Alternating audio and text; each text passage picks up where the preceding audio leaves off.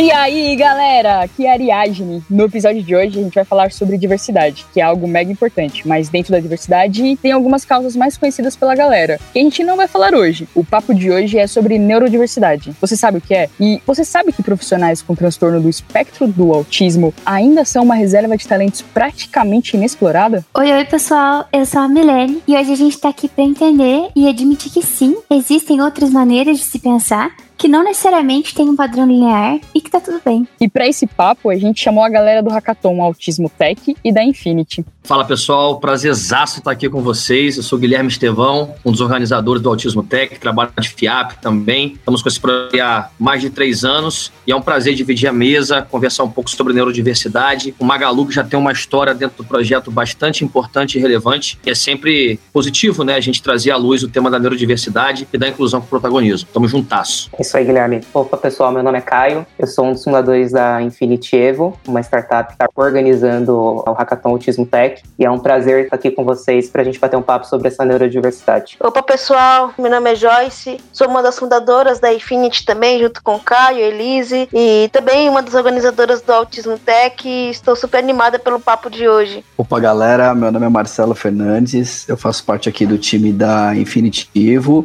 e é um prazer estar falando com vocês aqui sobre um assunto tão importante, tão, tão relevante nos dias de hoje. Olá, pessoal. Meu nome é Elise Lisboa, sou psicóloga clínica, doutora em psicologia escolar e do desenvolvimento humano. Sou também multiplicadora da classificação internacional da funcionalidade em capacidade de saúde, a CIF, e cofundadora aí da Infinity Evo. Um grande prazer estar podendo compartilhar esse tema tão importante, como todos disseram aqui com vocês. Prazerzão estar com vocês aqui. Obrigada. Boa.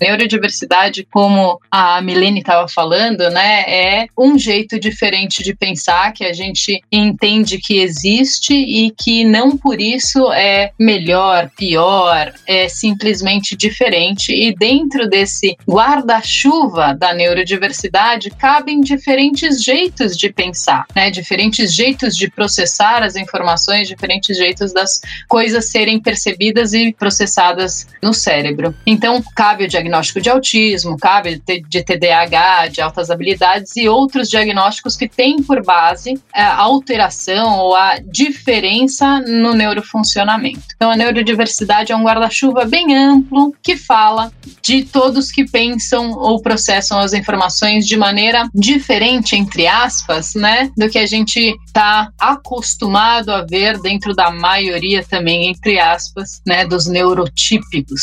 Eu sou a Joyce, uma pessoa pessoa neurodiversa, falo que a neurodiversidade, além desse guarda-chuva, a neurodiversidade é uma questão que não é somente estar dentro do espectro do autismo, ou está somente no TDAH, ou somente altas habilidades, também está numa ansiedade que a gente tem, está dentro de uma, um distúrbio do sono que a gente tem. Então, todo eu acho que o aspecto neurológico e mental que funciona diferente, ele é um aspecto da neurodiversidade. E e esse tema é muito importante da gente levar e falar para as pessoas, porque quantas eh, de pessoas que a gente conhece no nosso dia a dia que tem algum funcionamento diferente, que pensa diferente, que talvez acorda quando todo mundo está eh, dormindo, ou tem um relógio biológico diferente e a gente não consegue lidar com essas diversidades, ou, ou tipo uma maneira diferente de pensar na caixinha. E o quanto é importante a gente poder abordar esse tema, para a gente poder falar também de inclusão e de acessibilidade para essas pessoas, né? É um condicionamento invisível, é, como o autismo aqui no meu caso, de alto funcionamento, é uma condição que as pessoas não enxergam, então é muito comum comum as pessoas me abordarem e falar: Nossa, você não parece autista,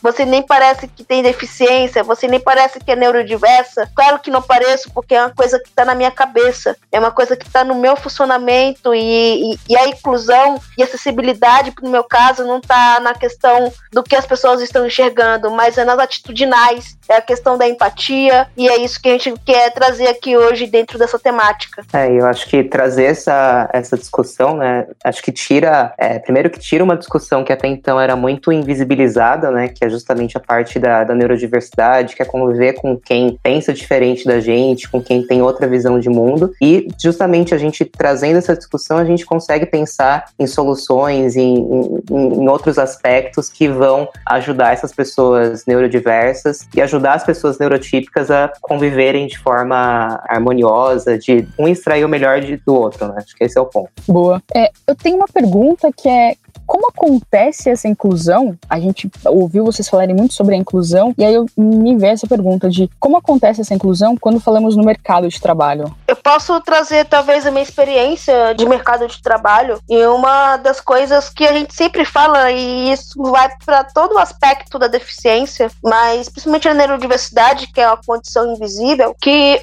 a, o melhor caminho para a gente poder incluir qualquer pessoa com características, com as suas particularidades, é perguntando para ela como ela se sente confortável diante de certa situação, diante de certo ambiente, de como a gente consegue adaptar o ambiente para ela. É, eu dou aqui um exemplo, quando eu trabalhava no Comitê Paralímpico, é uma coisa que eu tinha muita dificuldade, é uma coisa que é da minha característica, né? Estando dentro do espectro, que é a questão de entrada sensorial. Então eu recebo com muita intensidade entrada de som, de cheiro, de todo o aspecto, né, sensorial. Então eu me canso muito mais rápido. E por esse cansaço mais rápido, né, uma das coisas que a gente foi descobrindo foi que, como era um centro de treinamento que eu trabalhava, então em picos que tinha eventos extremamente gigantes e que tinha muito barulho, eu tirava férias, eu trabalhava de home office e agora que eu tô aqui dentro da ZUP, né, o, a minha melhor adaptação foi o home office e isso foi bem antes da, da pandemia de fato acontecer, então trabalhava quase 100% em casa antes da pandemia já por causa dessas entradas sensoriais. Mas tudo isso, eu acho que de adaptação que eu tive, foi muito de conversa que eu tive com os meus gestores, com a minha liderança e da empatia deles poderem compreender que esse tipo de adaptação, esses pequenos detalhes fazem toda a diferença na, tipo, na nossa entregável, é, no nosso comportamento, né? Um outro exemplo que eu gosto de trazer, não somente na minha experiência, mas uma coisa que eu penso, eu sou UX designer, né? Trabalho diretamente com a experiência do usuário e principalmente com acessibilidade. E uma coisa que eu sempre trago na, quando eu falo da temática de acessibilidade para desenvolvedores e designers, quando a gente cria aqueles formulários gigantes, né? Que é infinito, que quase não termina, e a pessoa tem ansiedade e ela não consegue terminar aquilo de uma maneira rápida e tipo, se der erro no, no formulário gigante, aonde tá esse erro? Aonde eu pontuo? É, tá em vermelho? E se essa pessoa que tem ansiedade não enxerga, como eu consigo identificar? Pre preencha os campos que está em vermelho, mas como eu faço isso? E o quanto a gente dá de frustração para essas pessoas quando a gente não pensa nessas mínimas experiências. Então, a experiência do usuário e quando a gente fala de, de neurodiversidade, é muito da empatia e principalmente da questão de conversar com o outro de fato, para a gente de fato conseguir calçar o sapato das pessoas e conseguir pensar em saídas e possibilidades de como a gente de fato pode adaptar os ambientes de trabalho para esse público. Eu gosto muito de uma experiência que você compartilha também, Joyce, é, que você trouxe no, no projeto ano passado com a Amanda, né? Na época do, do Comitê Paralímpico também. Eu lembro da, daquele lance da sobrecarga também, que você tomava uma ducha. Esse exemplo ficou bem marcado para mim também, que eu acho que é um detalhe massa também que, que você trouxe trouxe naquele, naquele começo de hackathon ano passado. Sim, é, eu me lembro que quando eu trabalhava no comitê, como às vezes tinha eventos gigantes e às vezes eu não conseguia, é, às vezes era pegar de surpresa, uma coisa que eu aprendi com uma psiquiatra, né? Minha psiquiatra sempre falava: toma banho, toma ducha de água gelada quando você estiver estressada. E eu nunca levei na seriedade, né? Eu tô com ele quase seis anos já.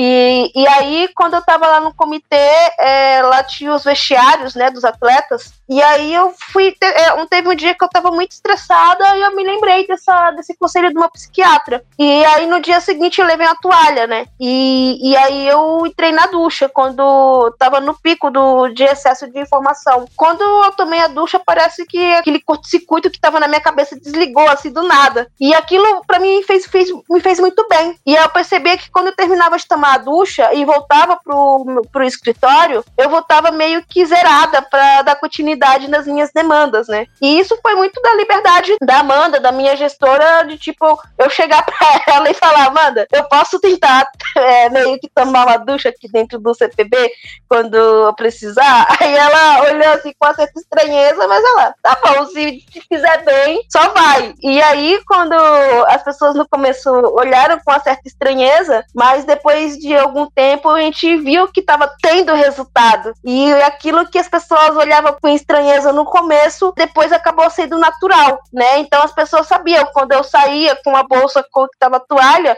eles sabiam que ia tomar a ducha, mas eles sabiam que ia ser positivo, né? Então eu acho que tem muito disso também, né? O quanto, é, quando a gente fala do autismo, tem certas estereotipias, né? Certos comportamentos que não é muito comum dentro do padrão normal, normativo, né? Neurotípico de ser, quando a gente olha esses comportamentos, sempre olhamos com estranheza, sendo que essas estereotipias, talvez de se balançar, ou de fazer algum barulho, de tomar um banho, seja um, um meio dessa pessoa se sentir confortável diante do ambiente que está. Então, é, além dessas adaptações que a gente faz no nosso cotidiano em relação às pessoas neurodiversas, é o quanto a gente está respeitando ou olhando com certa estranheza ou preconceitos sobre essas ações, né? É, eu acho que até tem é... empatia, né? Acho que esse é o, esse é o ponto principal, né? Sim, e, e é legal esse ponto de você falar, Joyce, porque é, eu acho que traz muito desse cuidado que o gestor tem que ter com as pessoas que ele está liderando, né? O olhar e entender como cada pessoa é, de fato, né? Para ele saber como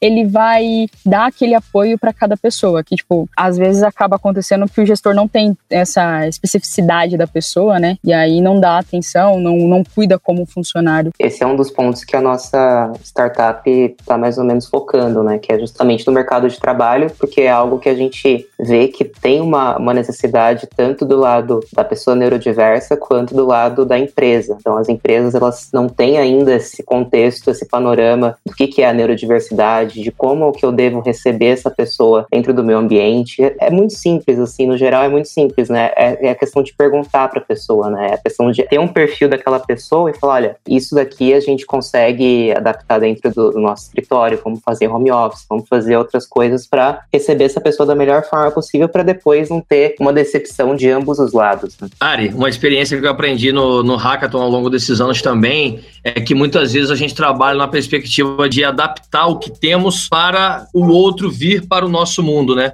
E dentro desse processo de contato direto com a comunidade neurodiversa, eu aprendi que eu tenho que para aquele mundo e me adaptar lá. Eu acho que isso muda totalmente o jogo também. Eu acho que isso é empatia exercida na prática, né? Que nem a gente tem os frameworks dentro, os toolkits de não sei o que lá, tá? Mas quando usar essa parada, como é que fala, né? Eu tenho muito essa experiência própria também. É muito rica, te desconstrói como ser humano baseado no que você carrega já estruturalmente, da sua educação, da sociedade como um todo, versus a de inclusão de fato na ponta, com o protagonismo dessa comunidade que está dentro desse ciclo de visibilidade, né? Dessa nuvem cinzenta social que a gente vive, né? Isso mudou muito a minha cabeça nas entregas do, do projeto, justamente por querer ir para lá e me adaptar lá, não adaptar aqui para que as pessoas venham para cá. É, esse, esse aprendizado acho que a gente pegou um pouco da Joyce também, né? Que Assim, a gente que tá, eu e o Guilherme, a gente tá mais no operacional, né? No dia a dia ali do, do Hackathon, né? Que agora tá na terceira edição, ano passado foi a, a segunda. E operacionalizar isso e sempre colocando o neurodiverso no centro, eu acho que esse foi um dos grandes ganhos que a gente teve ao longo dessa segunda edição, né? Então, a gente pensar como que vai ser a experiência dessa pessoa neurodiversa e tá aberto a ouvir essa pessoa. Então, a gente tava, pelo menos as duas semanas de, de projeto, e até bem antes, na verdade, a gente sempre tava buscando feedbacks principalmente da comunidade neurodiversa, que estava participando do Hackathon, que a gente teve uma representatividade bem grande, mais de 40% das pessoas que participaram da, da segunda edição eram pessoas neurodiversas. Então, eu acho que ouvir essas pessoas, e eu acho que isso, essa experiência se aplica muito a uma, a uma experiência de uma empresa, né? Então, se a empresa estiver aberta, né, na, minha, na minha concepção, para ouvir essas pessoas e de fato tiver vontade de incluir, ambos os lados só tem a ganhar. Né?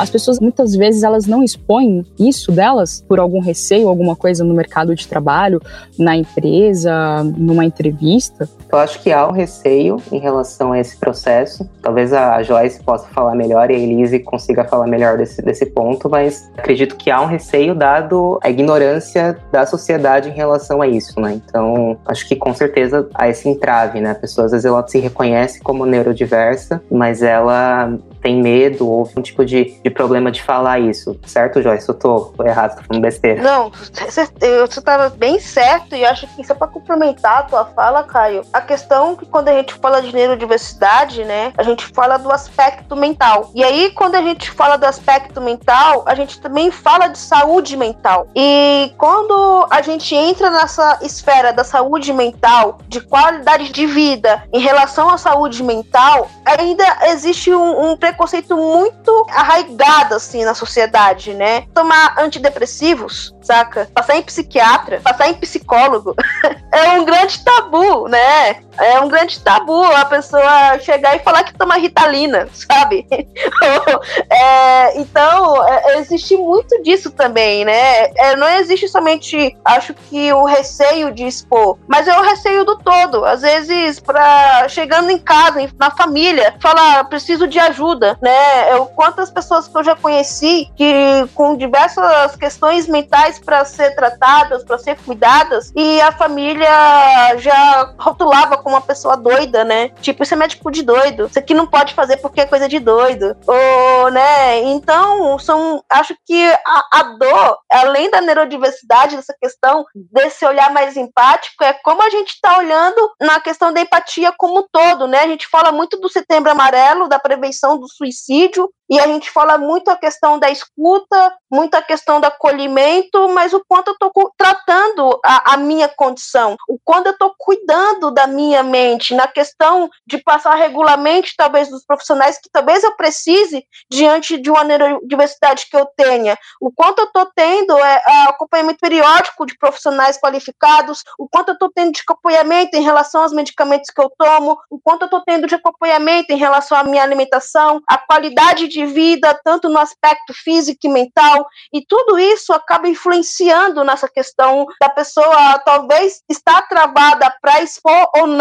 Porque não adianta eu talvez ter um gatilho ou uma ideação suicida e a pessoa querer me ouvir e depois que ela me ouve, tudo que, que eu preciso de, adaptação não está lá, sabe? Acho que a escuta é importante dentro do processo, o acolhimento é importante do, dentro do processo, mas toda essa questão que eu estou colocando aqui também também é importante dentro do processo da neurodiversidade. E aí, quando a gente começa a falar mais a fundo de saúde mental, é da saúde como um todo também. É, eu acho que essa questão de, de saúde, talvez a, a Elise é, possa complementar, mas começa desde a infância, né? Até acho que se a pessoa tem acompanhamento desde criança, é, possivelmente ela consiga ter uma vida adulta, né? Mais saudável, né, Elise? Eu ia voltar um pouquinho e responder a pergunta que a Ari fez, dizendo que a, a real inclusão acontece quando a gente consegue ver o outro, e adaptar o mundo, a nossa realidade, todo o contexto social, legal, atitudinal, ambiental, arquitetônico,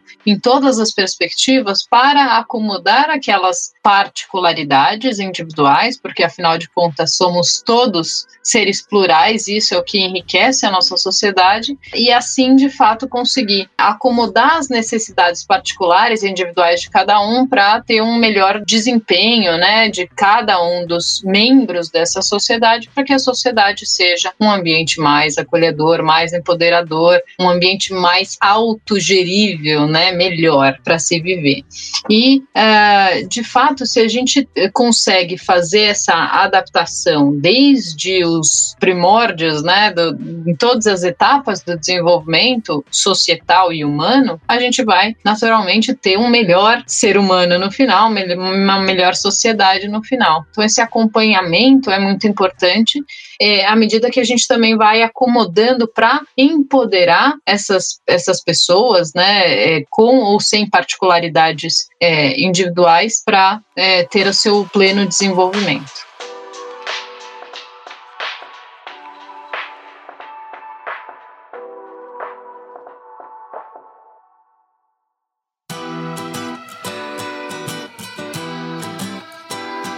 Bom, eu já tive uma pessoa próxima a mim que era neurodiversa, né? E falando da infância, né, que a gente comentou aí, a gente sempre tentou é, cuidar dela é, do mundo externo, né? Tratando assim como uma diferença e não como uma, uma doença, né? E, porque a gente sabia que ela tinha capacidade, comprometimento, confiabilidade de qualquer um, né? E, mas o que a gente sentia é que quando a gente externalizava isso, né, pro mundo, é, ela sentia necessidade de provar para a pessoa é, o tanto que ela era capaz de fazer aquilo como outra pessoa normal. Então, Joyce, você já sentiu essa necessidade, essa obrigação de provar que você é capaz de fazer o mesmo? Acho que boa parte da minha vida eu vivi querendo provar algo para as pessoas, sabe? Acho que eu mudei muito a minha, o meu pensamento sobre isso de uns dois anos para cá. Hoje eu falo que eu não, não quero provar nada para ninguém, sabe? Uma coisa que eu me lembro de uma frase que uma amiga minha me, me falou uma vez que faz muito sentido, que ela disse assim, Joyce, qualquer lugar do mundo é o seu lugar. Então, se eu quiser ficar em casa o dia todo querendo dormir, é o meu lugar. Se eu quiser estar tocando o Autismo Tech da maneira que a gente está, é o meu lugar. Se eu quero estar aqui conversando com vocês, é o meu lugar. E é o meu lugar porque eu sou pessoa. Eu, eu tenho as minhas necessidades humanas como qualquer outra pessoa, independente de características, sabe? A gente está no nosso lugar aqui, saca? A gente está conversando, a gente está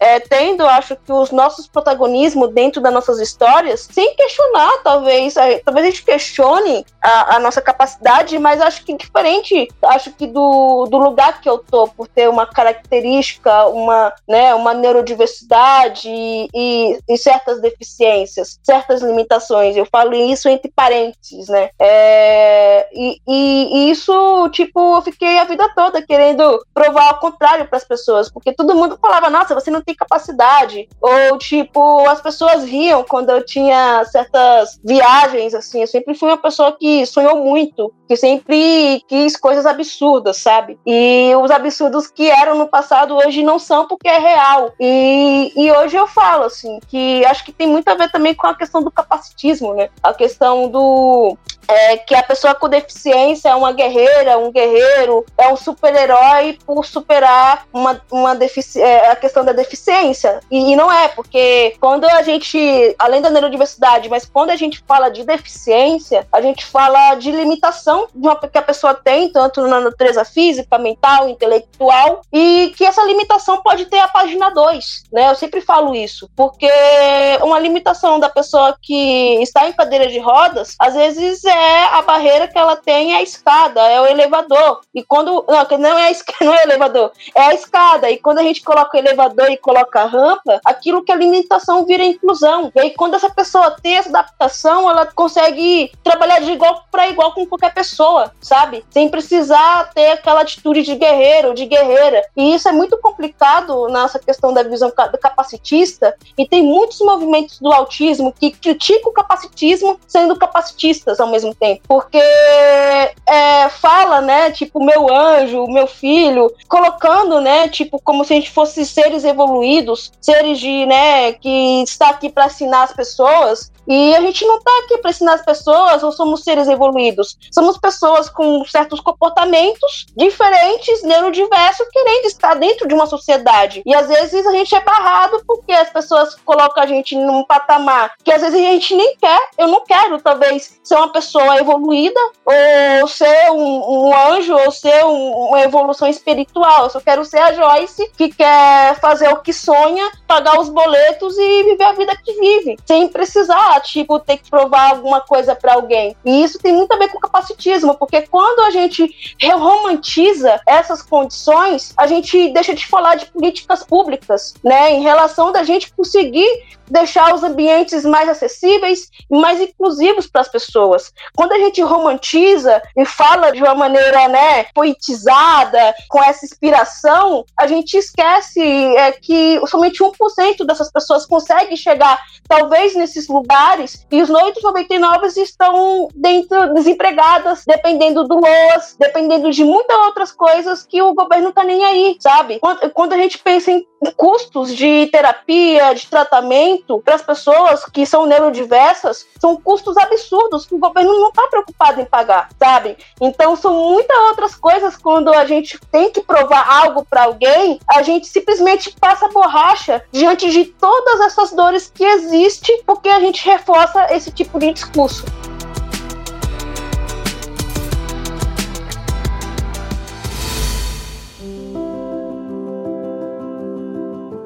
Ô Joyce, você acha que, pensando na área da tecnologia, a gente no Brasil é uma sociedade muito capacitista? A gente é capacitista, a gente é preconceituoso, a gente é racista, mesmo com as tecnologias. As pessoas que criam tecnologias, principalmente aqui dentro do Brasil, são pessoas que, de alguma certa maneira, chegaram por lá por ter certos privilégios. A gente vive certas bolhas, né? E aí, quando eu chego dentro de uma empresa e eu vejo a pessoa desenvolvendo produto ou serviço, eu sempre faço a pergunta: esse produto, esse serviço que está sendo criado, né, foi pensado para, para mulheres? Foi pensado para pessoas com deficiência? Como uma pessoa com tetraplegia vai navegar no site? Como uma pessoa com deficiência visual vai entrar no site? O público-alvo, você conseguiu ter noção que pessoas pretas ou pessoas com outras diversidades, trans, né, pessoas LGBTs, também pode ser o público-alvo final? E aí, quando a gente vê dentro das empresas e dentro das instituições, as pessoas que estão desenvolvendo esses produtos são pessoas que nunca tiveram contato direto com a diversidade. Eu falo com a diversidade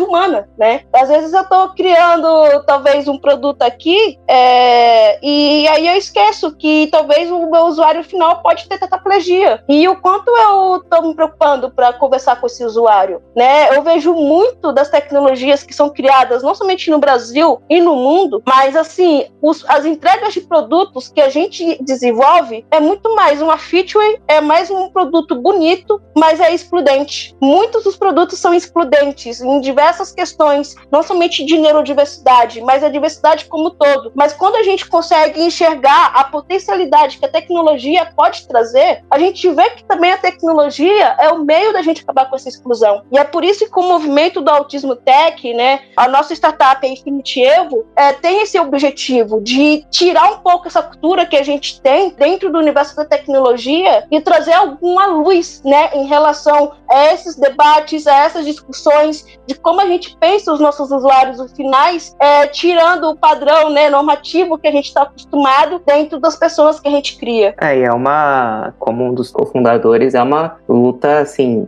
diária para a gente até mesmo, no meu caso, pensar diferente, assim, né? Porque acho que são tantas coisas que estão já desde a da, da infância, a gente pensa de uma forma e às vezes a gente precisa se desconstruir para a gente efetivamente entregar um produto que vai ser usado tanto pela pessoa neurodiversa quanto pela pessoa neurotípica, mas também é, a gente pensar nesses recortes de raça, de gênero, enfim, são muitos recortes. Isso eu e Marcelo, né, tipo, a gente está conversando muito sobre isso. A gente traz essas questões, né? Como que a gente consegue primeiro é, eu, Joyce e Marcelo, a gente pensa bastante sobre isso, né? Que como que a gente consegue, primeiro, criar esse produto, é, esse produto que a nossa startup está se propondo a criar de forma assertiva, de forma a atingir o que a gente quer, o nosso objetivo, e, mas assim, ainda assim, incluindo esses outros recortes, né? Então, acho que esse é o ponto principal que a gente vive quebrando a cabeça e a gente, obviamente, a tecnologia está aí para ajudar nessa caminhada. Quer comentar alguma coisa, Marcelo? É, porque você acaba sendo. Imagina, a gente está falando de inclusão, uh, inclusão no mercado de trabalho de pessoas neurodiversas. Mas quando você dá de cara com, com o nosso produto, a nossa plataforma, ela não inclui outras diversidades ou outros tipos de você encarar aquilo e não enxergar. Por exemplo, a, a Joyce ela coloca muito bem, às vezes, quando a gente está tratando alguma coisa relacionada à, nossa marca, à nossa identidade, ou enfim, o que, do jeito que a gente está trabalhando.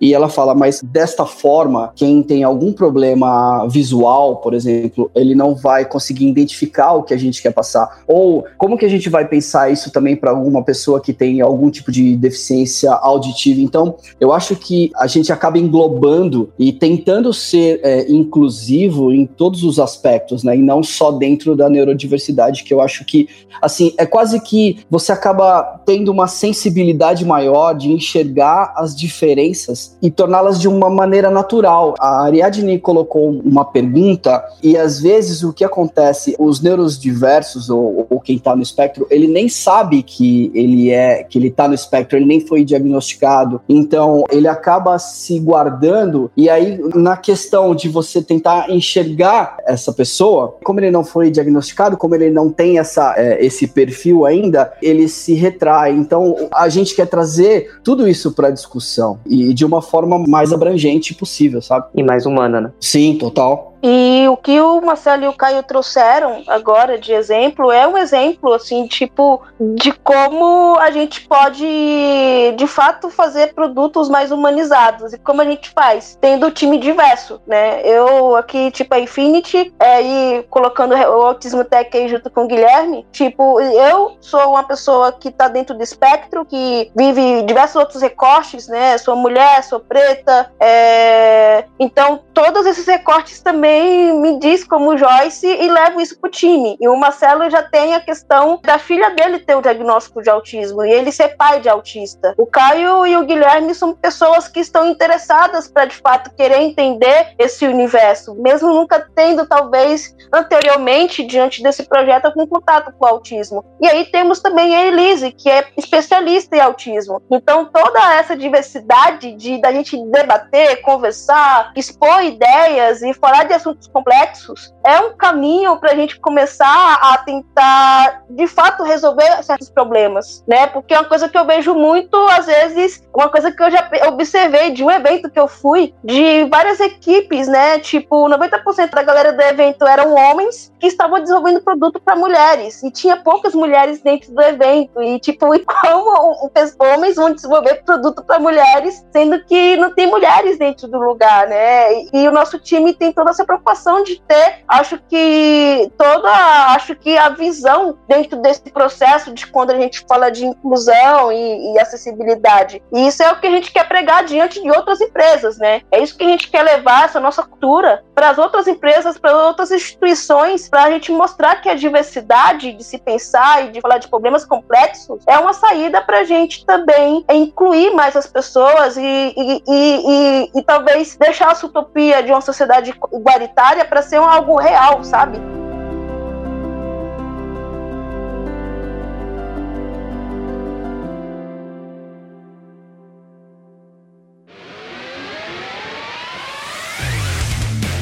quando a gente percebe que de uns anos para cá, né, hackathons e projetos similares com outros nomes mais parecidos, né, é, se tornaram pauta diária da jornada de transformação dos negócios das empresas. Em algum momento também ficou claro que são plataformas de empoderamento das pessoas e transformação social, né? Então foi muito nisso que a gente se agarrou com a experiência aqui, humilde ainda da FIAP minha, ao fazer hackathons, porque a primeira edição foi dentro do Hospital Psiquiátrico Felipe Pinel, né, em Pirituba, focando nos familiares, nas crianças que autistas que lá passam no processo terapêutico. E a Joyce foi palestrante, foi participante do time, né, que deu origem a Infinitivo junto com o Caio, e ela provocou a gente ali falando, galera, é, os autistas crescem, eu fui diagnosticada com 21 anos e contou toda a sua história para a gente poder pivotar dele e olhar também o autismo é, dentro da vida adulta, né, olhando que 85% dessa galera está fora do mercado de trabalho, que tem 16 vezes mais chance, segundo pesquisa, de cometer suicídio, que foi uma coisa que a Joyce comentou agora há pouco. Então, é, esse processo de imersão que eu tive junto com o Caio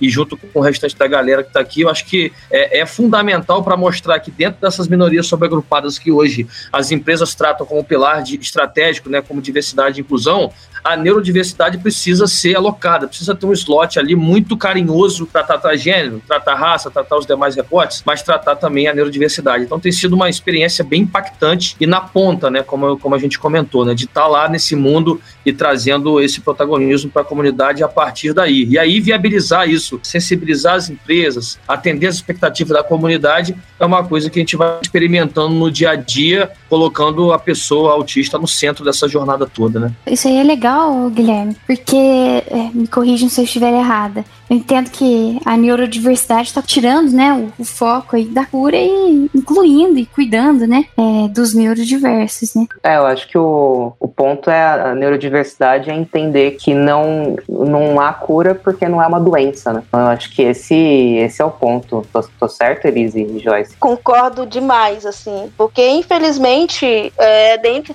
da nossa caminhada, e é uma coisa que eu sempre comento, que a gente sempre vai barrar em muitos movimentos movimentos é, de autismo e, e, outros movimentos em relação a que são capacitistas que tem essa pregação da cura, né? De normatizar um certo comportamento. Eu tava comentando isso com uma amiga hoje. Uma amiga sinalizou para mim que algum comportamento dela, assim, que para mim é tão desperceptível, incomoda outra pessoa. E eu falei assim, para você, tipo, te incomoda? Ou você se sente bem diante desse comportamento, né? Então foi um questionamento que eu levei para ela, sabe? É, eu acho que uma coisa que eu sempre falo e que é importante a gente colocar aqui, e isso é, um, é uma mensagem que eu falo diretamente para familiares, para pais, né? Que quando tem um diagnóstico lá do filho ou da filha com autismo ou com alguma outra neurodiversidade, alguma outra deficiência, parece que aquela pessoa tá afardada ao fracasso, parece que aquela pessoa nunca vai conseguir ter o seu lugar no mundo, né? E uma coisa que eu sempre falo e que eu aprendi, né, acho que até mesmo por referência dos meus pais e das pessoas que participaram da, da minha evolução como pessoa, que me deram meu caráter e que me ajudaram muito na, na minha construção como Joyce, é uma coisa que, que eu aprendi é que a gente deve parar de olhar as pessoas por expectativa. A gente tem muito esse olhar e isso é tipo algo natural nós como pessoas, seres humanos na Terra. A gente sempre olha a outra pessoa por expectativa. Eu, como Joyce, é, às vezes sou olhada por expectativa pelo meu pai, pela minha mãe, pelo meu chefe, pela minha companheira, sabe? É, e, e eu não quero ser, ser expectativa de alguém, eu quero ser a Joyce aonde eu tiver, saca? E, e, é isso que pega muito, porque muito dos familiares, principalmente eu falo que a família é a base, muito dos familiares, quando tem um filho com uma filha com autismo, com alguma outra característica, a expectativa é que aquela pessoa haja como uma pessoa comum, né? Eu escuto muito, nossa, só queria que o meu filho ou minha filha falasse que. falar, ah, eu te amo. Eu só queria que o meu filho ou minha filha me abraçasse. Eu só queria que o meu filho ou minha filha é, pudesse falar. E aquela pessoa às vezes pode amar você. Às vezes aquela pessoa quer abraçar você, só que a expressão dela é, é, outra, sabe? Não é o que a gente espera. Mas isso não quer dizer que aquela pessoa é fria contigo ou, tipo, desconsidera o que você sente. Então, isso é algo muito importante da gente ter o cuidado e olhar com mais cuidado, da gente amar a pessoa com consciência. É uma coisa que aprendi muito com uma amiga minha. A gente tem que amar as pessoas com consciência, porque quando a gente ama e consciente, a gente se machuca e machuca as outras pessoas que fazem parte desse processo. E aí, quando a gente se machuca, a gente acha que a cura é a solução, sendo que a cura, às vezes, está em nós primeiro, sabe? Curar as nossas dores para depois querer pensar em curar o outro. Porque aquilo que a gente pensa que é cura, talvez não seja. Eu acho que é algo reverso, dependendo da circunstância e, e da situação que a gente está inserido. É, eu acho que é aprender a conviver com, com, a pluralidade da sociedade, né? Como disse a Elise no, no começo do papo, né? Acho que aceitar a sociedade plural que isso é maravilhoso. Eu sou uma pessoa muito diferente da Joyce, eu sou diferente do Marcelo, sou diferente do Guilherme e sou muito diferente da Elise e a gente tá produzindo algo incrível e nós somos amigos, assim. É, então eu acho que essa, essa é a questão, sabe? Que Elise... Eu ia só complementar, aproveitando a, a, fala da Joyce, que foi brilhante, né? É, a, a diferença passar a não ser vista como uma limitação, mas como uma característica, né? Nem sendo de fato um diagnóstico, uma deficiência em si, ela não é sinônimo e equivalente à limitação, à desvantagem. A limitação e a desvantagem vêm quando se encontra a, as características individuais com as características ambientais e o casamento não é perfeito, né? Aí vem a limitação, como a Joyce mencionou do cadeirante. O cadeirante vai encontrar a limitação, né? A, ele vai experimentar a limitação da deficiência dele no momento que ele encontra uma barreira arquitetônica que é uma escada. Né? Então, a gente entender que características individuais não necessariamente são uh, desvantagens, né? se elas receberem o respeito da acomodação necessária para que elas tenham a melhor performance.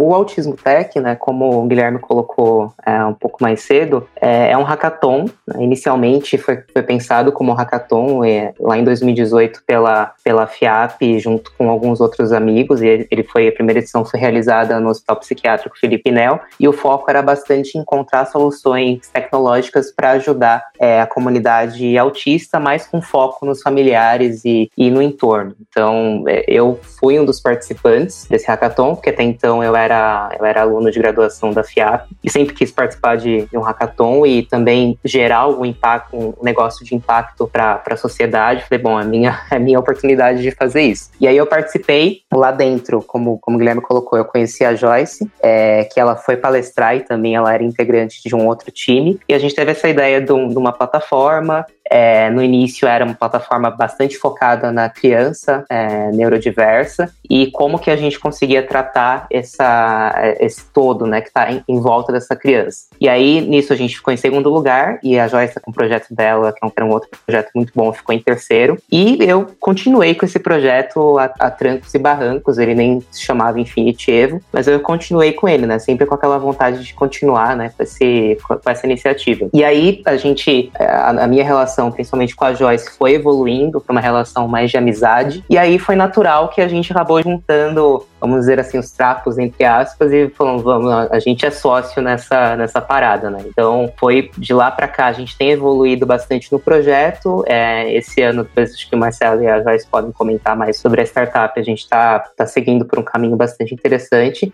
E aí, o Hackathon, a segunda edição, chegou naturalmente também, porque a gente chegou para o Guilherme, eu e a Joyce falamos, ó, vamos, é, nós três falamos, vamos fazer a segunda edição, mas dessa vez com foco no mercado de trabalho. E aí, essa segunda edição foi em 2020, devido ao contexto de pandemia, foi totalmente online, que foi um desafio gigantesco pra gente. E a gente tava morrendo de medo de fazer essa edição online, pensando, nossa, a gente quer de fato incluir a pessoa neurodiversa nos grupos. Foram 15 grupos, 16 grupos, desculpa, é, 96 pessoas participando. Só que como que a gente vai conseguir conciliar isso de forma online durante duas semanas, mantendo engajamento? E aí acabou que, que a gente conseguiu entregar é, um hackathon bastante interessante, com muita representatividade da comunidade neurodiversa. E o, melhor, né? A, a, Magalu foi uma das patrocinadoras, né? Principal patrocinadora dessa segunda edição do Hackathon. E aí, como desdobramento natural na terceira edição, que vai acontecer esse ano, a gente incluiu é, trilhas de capacitação de 11 semanas para pessoas neurodiversas. Então, a gente vai selecionar algumas pessoas, porque a gente percebeu na segunda edição que só, entre aspas, o hackathon, a gente estava atendendo pouco a comunidade. Então, a gente viu que tinha uma necessidade de capacitação dessas pessoas neurodiversas e, por outro lado, tinha uma necessidade das empresas de ter mais contato com essas pessoas e, de fato, aumentar as chances de empregabilidade. Então, nessa terceira edição, a gente está montando três trilhas de capacitação em tech, em tecnologia, desenvolvimento, testes, algumas, alguns outros temas. E, por fim, vamos fechar com, com um hackathon também online para mais pessoas. Então, é um projeto bastante ambicioso que eu, Guilherme a Joyce, todo mundo, na verdade, da, da Infinity está tá tocando e da FIAP também está dando super apoio. E obrigado aí a Magalu também pra, por patrocinar a segunda edição e, e nos convidar para esse podcast. Cara, só complementar esse segundo que você falou, né, da importância da inserção do pilar de capacitação, que eu acho que é super, super, super relevante, e também da gente estar tá junto com a Elise, com uma galera forte também, Joyce liderando o grupo de pesquisa, com esse design de experiência de aprendizagem inclusiva, né, fazendo o tombamento aí desse conteúdo das empresas para uma abordagem que está dentro das rotinas, dos códigos, das características da galera que vai entrar trilhas e a gente também poder aumentar, como você falou, as chances de empregabilidade. Não abdicar do hackathon também, como uma forma também de, de prática, né, de formação, digamos assim, de um TCC dessa galera toda que vai se misturar com outras que virão de mar aberto, né? Que a gente vai recrutar assim como na última edição. E dessa vez, ao invés de demandar né, a criação de soluções para a inclusão da pessoa autista no mercado de trabalho, a gente está dando liberdade criativa para os grupos criarem o que eles bem entenderem. Eu acho que são alguns drivers importantes para a gente continuar pivotando o modelo, deixando cada vez mais encorpado, né? Contando também com o Marcelo também com um toque importante, né? Com um conhecimento que só agrega a essa jornada que a gente está, né? Com o brilhantismo da Joyce total, assim, na percepção, é, no detalhe, na Elise com coeficiente técnico, e eu e você como bons fazedores de ata, né, de reunião, na abordagem com as empresas Obrigado. e consolidando a operação do feliz. projeto. Acho que é isso. A Infinity, a gente está muito feliz, como o Caio falou, a gente estava nos trancos e barrancos. É, o Caio me chamou lá atrás para a gente tomar um café e nessa a gente fez amizade. Aí a gente viu, tipo, tava em um projeto junto com a Elise, né? A Elise não participou diretamente do evento do, do primeiro Autismo Tech, mas ela me auxiliou bastante no, no processo de cocriação. E, e aí, quando quando veio essa ideia de juntar as forças, eu falei, vamos, vamos embora. E aí eu trouxe a Elise, e aí, consequentemente, também trouxe o Léo, que é o desenvolvedor da tá na parte de desenvolvimento. E a gente teve o presente do ano passado. É, o Marcelo chegou até a gente, e é uma pessoa também que falou que agrega muito o time. E a gente está aqui fazendo agora um trabalho que acho que a gente saiu do estágio de iniciação, sabe? Tipo, nossa, o que a gente vai fazer pra, tipo, a gente já sabe o que vamos fazer, tipo, e vamos executar, né? A gente já tem uma noção, né? E, estamos numa fase de começar a executar o produto, que tem muito a ver com a questão de isenção dos autistas no mercado de trabalho, com essa questão de como a gente olha de uma maneira humanizada, né, os processos seletivos, é, porque igual a gente fala muito aí na, na questão do recrutamento, na questão de contratar pessoas, a gente sempre tem muito aquela questão, né, de ser apresentável, de saber se comunicar, de saber se expressar. E é muito comum na nossa cultura, principalmente aqui no Brasil, a gente ter essa, essa questão de é, vamos, né, tipo, fazer um marketing pessoal primeiro antes de mostrar o meu técnico. E muitas pessoas que estão dentro do espectro, que estão na neurodiversidade, é, tem essa barreira da questão de, de funcionar diferente e de não se comunicar, né? De como, como a gente quer que pessoas se comuniquem. Mas isso não, não é, tipo, não desconsidera a, a capacidade técnica, a capacidade de tudo que ela já estudou, de tudo que ela já aprendeu e que pode agregar muito dentro de, da, das empresas, né? Então a gente está trazendo um pouco, trazendo dentro do nosso produto um pouco dessa cultura, um pouco é, essa construção, né? Acho que não é somente entregar um produto para o mercado, mas também entregar uma nova cultura para o mercado em relação de como a gente está olhando os nossos colaboradores e como a gente consegue falar de inovação quando a gente respeita a diversidade, né? A gente fala muito de inovar, inovar, inovar, mas como a gente inova sendo tendo pessoas com o mesmo padrão de funcionamento, né? Será que o Steve Jobs, o Bill Gates, né, os grandes inventores e inventoras que, que a gente tem aí de contexto, de história, pensaram como o padrão ou tipo tiveram que sair da caixa, né? Será que essas pessoas também estavam na neurodiversidade? Então, é tudo isso que a gente quer colocar dentro desse produto. É um produto que a gente vai tentar trazer essa questão de humanizar esses processos, mas também de trazer uma nova cultura, de tipo da gente pensar em ideias inovadoras, mas também é, antes de executar alguma ideia, é a gente respeitar essas diversidades, porque isso é fundamental dentro de um processo de inovação, né? Eu acho que a Infinity, por si só, ela, ela é uma inovação. Eu acho que ela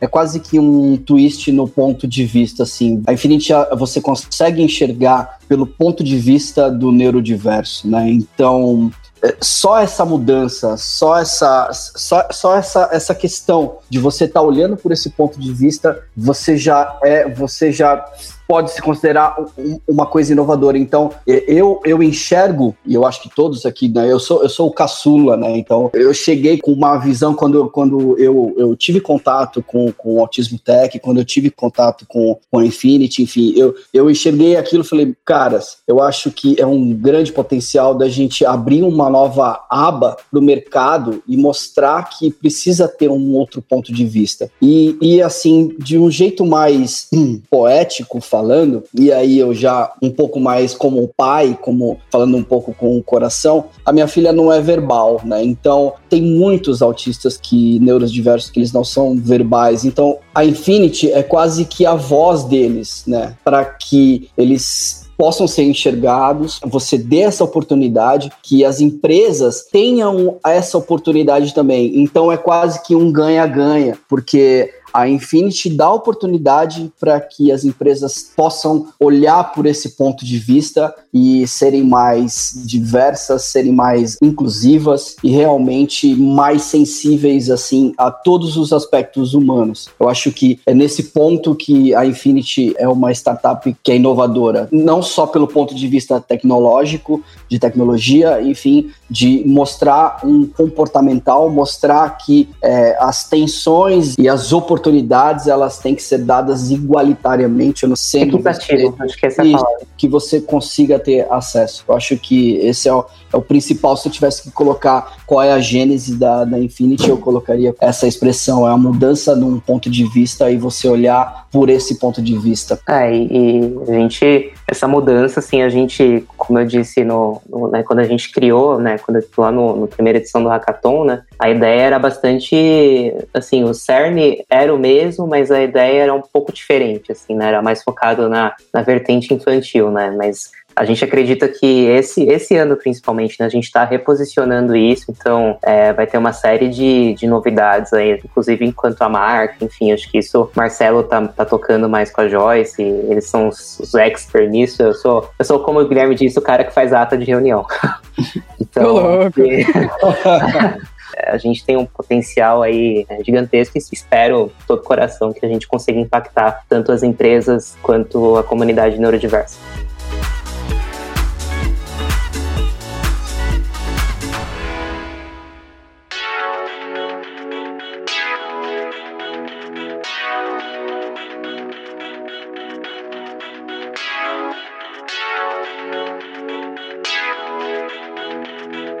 E você que está escutando a gente até aqui e acompanha o podcast, se inscreve ou segue aí na plataforma que você usa para escutar. E se puder deixar um review lá no Apple Podcasts, ajuda demais a gente chegar para mais pessoas. A gente está no Twitter e no Instagram como Cabeça de Lab. E eu tô no Twitter como arroba três cores. Eu tô no Instagram como M, underline M Vasconcelos, e no LinkedIn como Milene Mancini Vasconcelos. Eu tô no Insta como arroba Guilherme Estevão, vulgo Estevão, como foi rebatizado aqui em São Paulo, e no LinkedIn também, barra in, barra Guilherme Estevão. Aqui do, do meu lado, apesar de eu não usar muito, muito Instagram, mas eu tô no, no Instagram como Caio Bogos, Bogos B-O G-O-S, e no LinkedIn em é, barra Caio Bogos. Então, no meu Instagram é Joyce com Y underline Rocha da Silva e no LinkedIn é pode me encontrar com Joyce Rocha. Uh, no Instagram eu tô como Marcelo Project e no LinkedIn Marcelo Fernandes.